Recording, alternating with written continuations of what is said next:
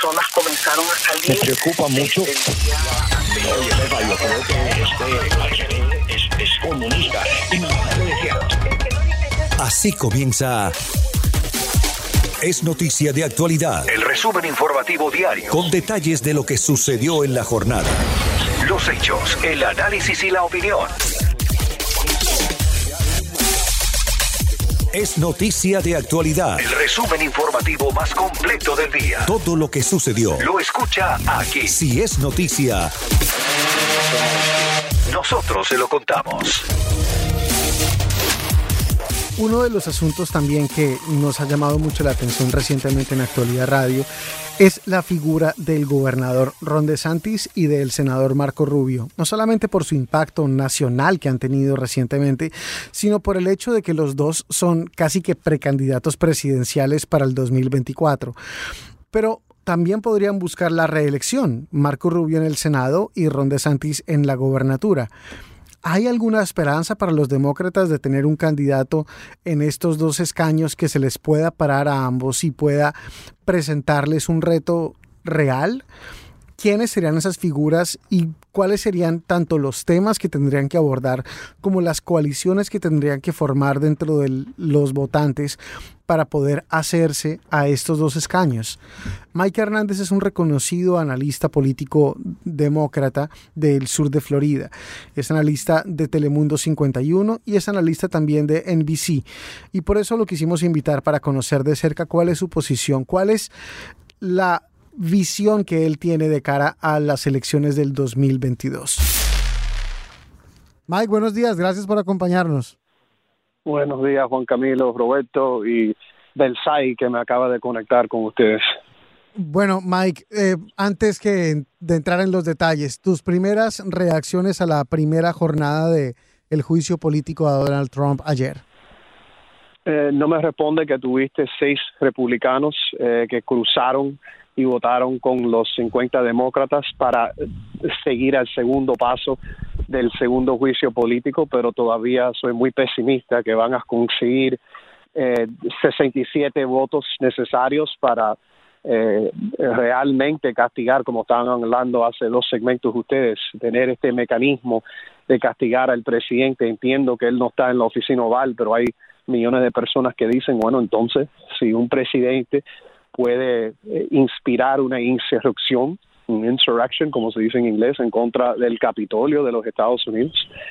Entonces, eh, quizás eh, debemos de examinar cómo nosotros lo gobernamos.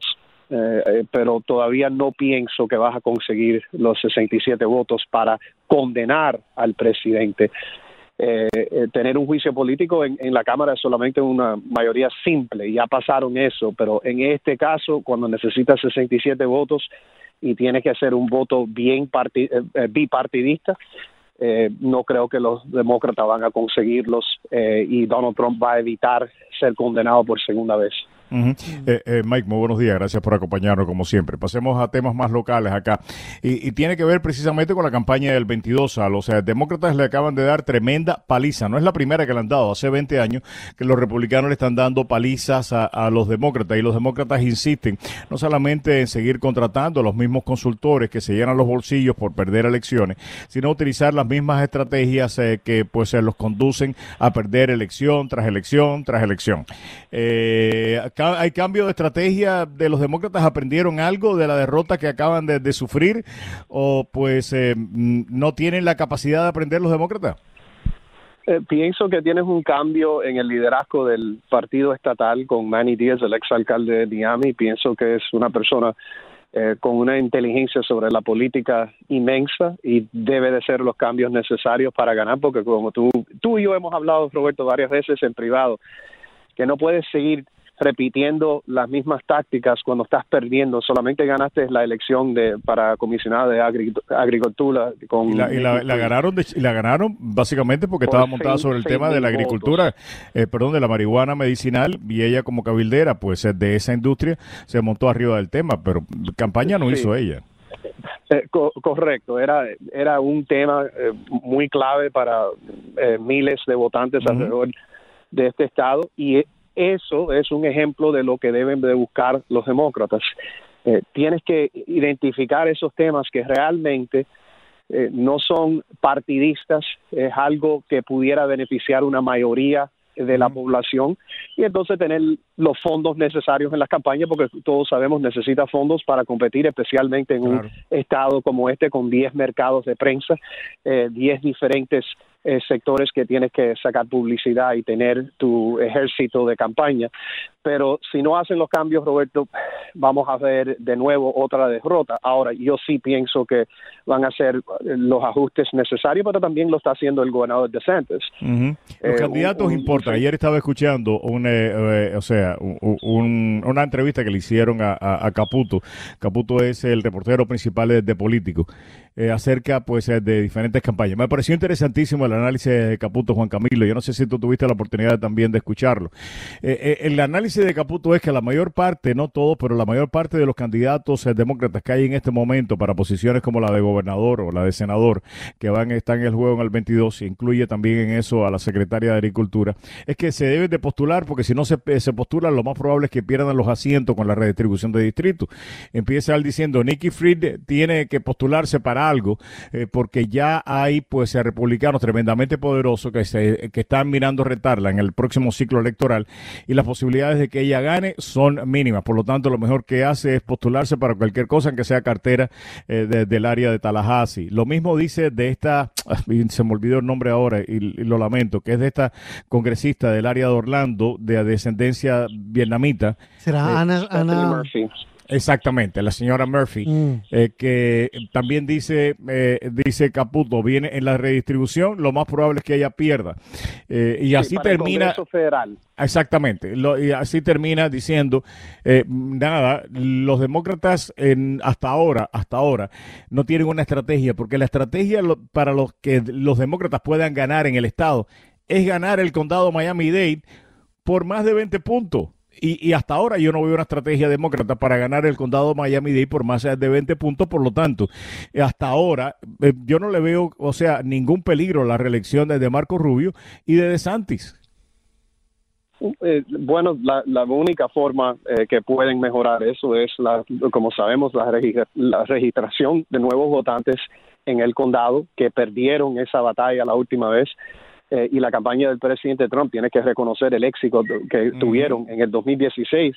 Trump perdió el condado Miami-Dade por 23 puntos, eh, digo, por eh, tre- eh, 30 puntos. Esta vez perdió solamente por 7 puntos, o sea, redució el margen por 23%. ¿Quiere saber por qué, le- por qué ganó la Florida por 3 puntos en, en vez de por uno, como hizo eh, hace cuatro años, casi cinco años? Es por el condado Miami-Dade. Claro. Así que los esfuerzos demócratas tienen que enfocarse en estos condados urbanos donde yo vivo en Broward. Salieron muchos votantes y hicieron muy buen trabajo en Broward, pero no lo hicieron en el condado Miami-Dade.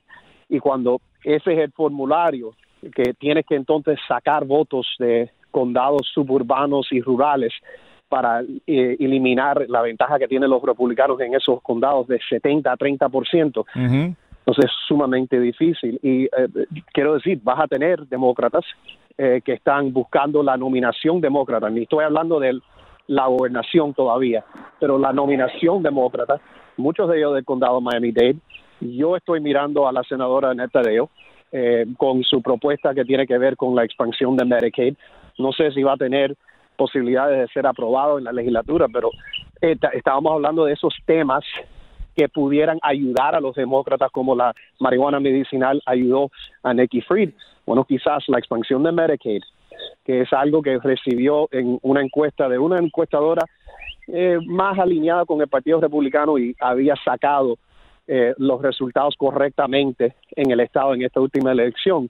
Está diciendo que alrededor del 77% de los votantes alrededor de este Estado apoyan la expansión de Medicaid, que es algo que permiten a los estados hacer desde el año 2010. Bueno, también tienes una mayoría republicana en el condado Miami-Dade, porque hicieron una sobremuestra, un oversample de esos votantes. No era tan grande, pero todavía tenías 70%, 7 de cada 10 votantes republicanos en el condado Miami-Dade que apoyan expansión de Medicaid. Yo no he hablado con la senadora Tadeo, solamente te estoy diciendo que era buena idea, aunque va a ser sumamente difícil que sea aprobada en un, en un eh, Congreso estatal o es legislatura estatal controlado por el, otro partido. Pero es uno de esos, unos de, esos ejemplos, Roberto, que pudieran cambiar el, ritmo de la próxima elección, que todavía faltan un poco menos de dos años, pero ahora es cuando se tiene que iniciar eh, eh, estas campañas de proponer estas ideas. Eh, en el caso de la expansión de Medicaid, algo que recibió apoyo bipartidista en el, en el Senado estatal hace seis o siete años, si no me equivoco, René García, que ahora es comisionado del condado Miami-Dade, fue jefe de los comités que tenía que ver con salud en la Cámara y en el Senado durante su tiempo en Tallahassee. Él estaba a favor de la expansión de Medicaid y ahora es el jefe del Partido Republicano. Así que vamos a ver eh, cuáles son las opiniones de los líderes republicanos si esto llega a ser aprobado en el Senado eh, estatal nueva directiva que hay del Miami Day, lo que ha estado pasando afectado a nivel incluso internacional. Llegó el 2021 y con nuevos retos que enfrentar. Y aquí a nivel local y a nivel de todos los Estados Unidos. Para llevar ese mensaje que la educación realmente es la clave para la recuperación de la economía y de la pandemia, para ayudar a esas personas que se han quedado desempleados, programas en la ciberseguridad, en el mercadeo digital, en el campo también del análisis de datos. Cuando hay estas tormentas, eh, ¿qué es lo último que se pone en actividad en una ciudad como Nueva York? Y como se sabe, las escuelas están cerradas. Quiere decir que los niños están ahora afuera gozando, imagínate, gozando de la nieve, pero poniendo su vida en, en peligro.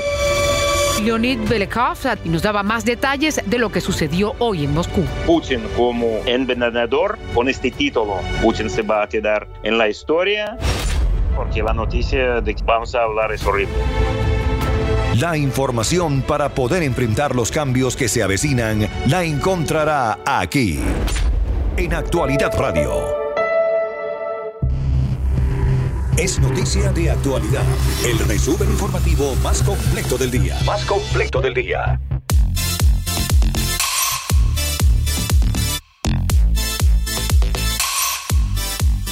Un tribunal federal de los Estados Unidos bloqueó la posibilidad de que miles de inmigrantes amparados por el programa de estatus de protección temporal, en su mayoría centroamericanos, puedan tener acceso a la residencia legal permanente o llamada tarjeta verde Green Card. En un fallo conocido a última hora, la Corte de Apelaciones del Quinto Circuito con sede en Nueva Orleans indicó que los inmigrantes acogidos a este estatus no pueden tener acceso a la residencia legal permanente si entraron al país ilegalmente, requisito en su opinión indispensable para lograr la Green Card. Sobre este tema hablamos con el abogado de inmigración Rodrigo Vilar, quien nos ampliaba los detalles de esta medida. Rodrigo, buenas tardes, ¿cómo estás? Muy buenas tardes a usted y a todos los oyentes. Gracias, igualmente. Leo esta información y después el comentario de parte suya, abogado. Un tribunal federal bloqueó la posibilidad de que miles de inmigrantes amparados por el programa Estatus de Protección Temporal, en su mayoría centroamericanos, puedan tener acceso a la residencia legal permanente, Green Card o tarjeta verde en los Estados Unidos. ¿Podría hablarnos de esto, por favor? Bueno, eh, básicamente lo que se sucede, la, la persona que está con TPS, eh, es una, normalmente son personas que están aquí legal y, aplican por, por ese estatus que es dado a ciertos países que han sufrido bueno, un buen ejemplo fue el huracán Mitch, creo que fue el que azotó a, posiblemente El Salvador y a otros países, a otro país en Centroamérica y se les dieron TPS. O han habido situaciones, por ejemplo, el terremoto que se dio en, uh, en Haití, eso fue también otra que se creó también esta, esta, esta, esta, aplicación que se llama TPS, donde puedes estar temporalmente en Estados Unidos y puedes ir renovando mientras el, el gobierno continúe eh, eh, eh, extendiendo periódicamente este tipo de protección. Ahora, una, lo que sucede con muchas de la gente, mucha de la gente es que no se puede hacer residentes si han entrado ilegalmente. Y esto siempre fue así. Eh, lo que se estaba haciendo anteriormente era que eh, lo que se hacía muchas veces es se pedía lo que se llama un, un, permiso de viaje y con ese permiso de viaje regresabas a Estados Unidos y te podías hacer residente. Ahora acuérdate, no te estás haciendo residente por medio de ese programa, te estás haciendo residente porque ha sucedido algo en tu vida que te va a dejar poderte hacer residente. Es un ejemplo. Un- una especie de ca- cambio de estatus, por ejemplo, que se casa con una Sí. persona americana, por, decir algo. No sé si eso es lo que se refiere. efectiva- efectivamente. Entonces, lo que sucedió con eso durante la administración pasada fue que eh, tenías que demostrar que no solo habías hecho ese viaje, pero que también am, nunca habías estado en deportación. Y es ahí la pelea que se está teniendo. Eh, anteriormente, la administración posterior a la anterior sí dejaba que estas personas hicieran residentes de Estados Unidos bajo una una, una, situ- una, una situación legal donde te conviertes en lo que se llama riding alien y luego aplicabas por residencia. Pero ahora eh, eso paró durante la administración anterior. Ellos lo interpretaron de otra manera. Si tenías una orden de deportación y no había sido declarado una riding alien anteriormente, pues no sé. Y hay miles de personas que aplicaron por residencia y fueron negadas. So, esa es una pelea que hay sobre eso. Ahora, claro, eh, veremos a ver qué va a pasar con esta administración. Claro, ah, y, y precisamente hablando de, de la nueva administración, se han hecho varios anuncios. No sé cuáles de ellos, abogado, podría resaltar en este momento que ustedes han estado esperando, que ustedes han estado pendientes y que mm, han sido en ocasiones obstáculos, trancas para el proceso de inmigración, incluyendo los que estaban haciendo todo de acuerdo a la ley y de manera ordenada. Sí, bueno, una de las cosas, lo- lo- lo- ya ha habido un par de cambios desde la última vez que hablamos. El, am, el, el- el presidente actual puso una ley, un moratorium, pues sabes, paró todas las deportaciones por 100 días.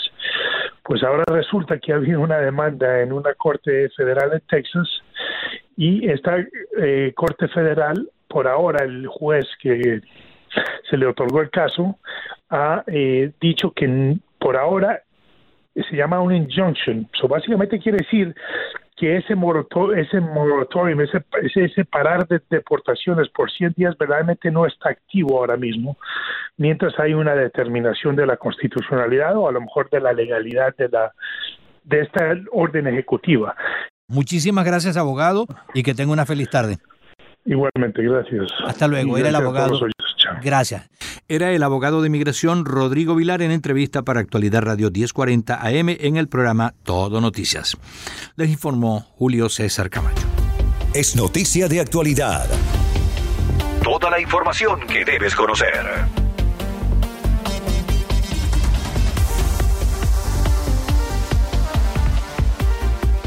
Tres balseros cubanos fueron hallados luego de 33 días en un callo en el Caribe. Sonia Osorio del Nuevo Herald, en una conversación con Yoli Cuello, amplía la noticia que aún se encuentra en desarrollo. Uno de los pilotos que participó en la, eh, la misión de rescate de estas tres personas de origen cubano, dos hombres y una mujer, eh, comentó que ellos a su vez le notificaron que para poder sobrevivir tantos días tuvieron que comer esos caracoles que son mm, grandes, eh, comer cocos y ratas también. Estaban en un callo desierto eh, en las Bahamas, a donde llegaron nadando después de que eh, ellos afirman que la embarcación en la que estaban navegando había naufragado. Ahora, y, y- y- pero salieron de, de Cuba, supuestamente, ¿no?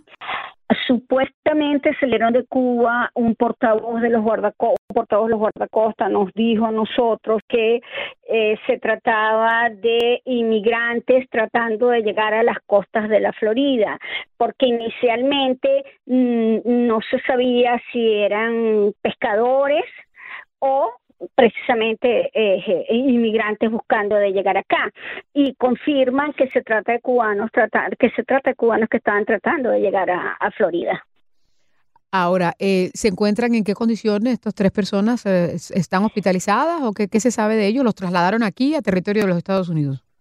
Inicialmente los trasladaron a un centro médico en, en Cayo Hueso eh, porque presentaban un cuadro de fatiga y de deshidratación, sobre todo porque no tenían agua fresca, ¿no?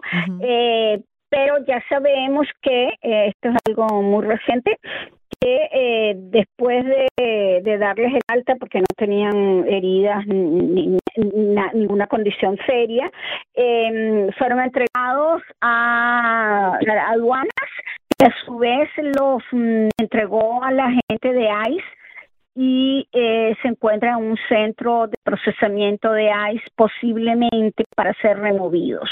O sea que serían deportados a Cuba, básicamente. Posiblemente. Ahora, el servicio de Costa, como estaba indicando yo, hace periódicamente patrullajes en el área, ¿no? ¿Cómo hicieron para poder avistarlos a ellos? ¿Y en, y en qué punto específicamente los encontraron? Bueno, eh, eh, un helicóptero de la costa estaba haciendo un patrullaje de rutina, sabes que siempre lo hacen en esa zona, sobre todo por el tema de, la, de, de las actividades contra eh, el tráfico de drogas en el área. Y avistaron a las tres personas porque estaban ondeando una bandera que habían improvisado y así fue que los localizaron, pero no pudieron rescatar, esto fue el lunes, que fue el avistamiento, y no los pudieron rescatar ese día porque había un mal clima. Lo que hicieron entonces fue mm, lanzarles agua eh, comida y radio para poder establecer las comunicaciones. Esto fue en Cayo Anguila, en Bahamas, que como inicialmente es una zona desierta de, de, las Bahamas, y el martes fue que lograron entonces hacer ya la misión de rescate y, y poderlas trasladar a, a acá a, a, los callos de la Florida. Mm. Me imagino que lo último que ellos querrían es que los devuelvan otra vez a Cuba después de toda esa odisea, ¿no? Oh, sí, me imagino. Y, y, Pero. ¿Se han identificado los, las tres personas? Sabemos que son dos hombres y una mujer, ¿no? Son dos hombres y una mujer. Eh, los guardacostas por el momento no dieron sus eh, nombres ni tampoco saben de qué parte de Cuba son, porque eso fue algo que yo pregunté. No saben de qué de qué zona de Cuba zarparon. Mm. ¿Alguna otra historia en la que estés trabajando o alguna otra actualización de este caso? Eh, estamos tratando de actualizar precisamente con nombres, con las edades, eh, a ver si es posible, porque ya sabes, una vez que ya están en un centro de procesamiento es más difícil, ¿no? Tener acceso a ese tipo de información.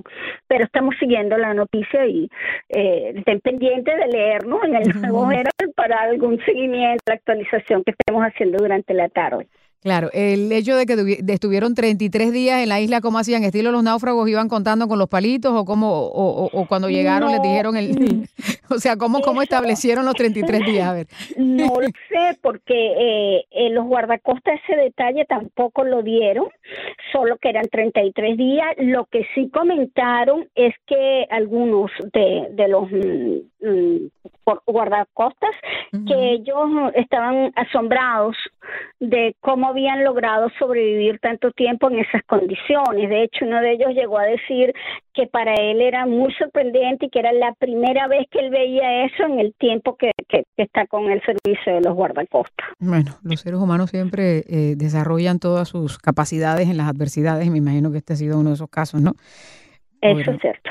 Vamos a estar pendientes entonces, a Sonia, a ver si se logra identificar a estos tres eh, cubanos eh, y si hay algún otro detalle que puedan suministrar tanto las autoridades. Ya pasó de guardacostas ahora al servicio de, de, de, aduanas, ¿no? Sí, están bajo, bajo custodia de ICE. Muy bien, pues eh, muchas gracias por esta información. Te seguiremos allí en el nuevo Herald digital para, para ver si hay algún otro, otro cambio en esta noticia.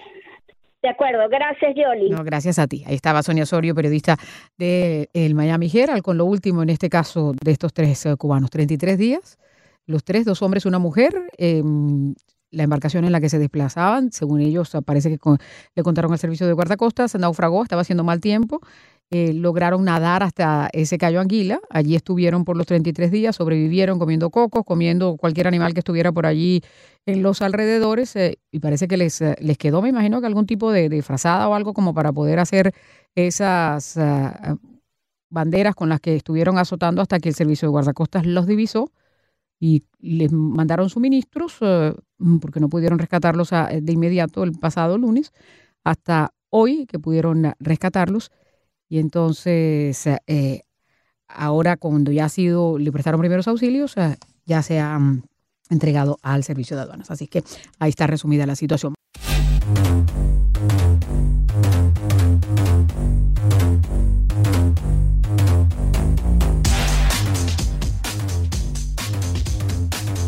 Si se perdió, es noticia de actualidad Puede escuchar nuestro podcast a través de todas sus plataformas en actualidadradio.com. en actualidadradio.com.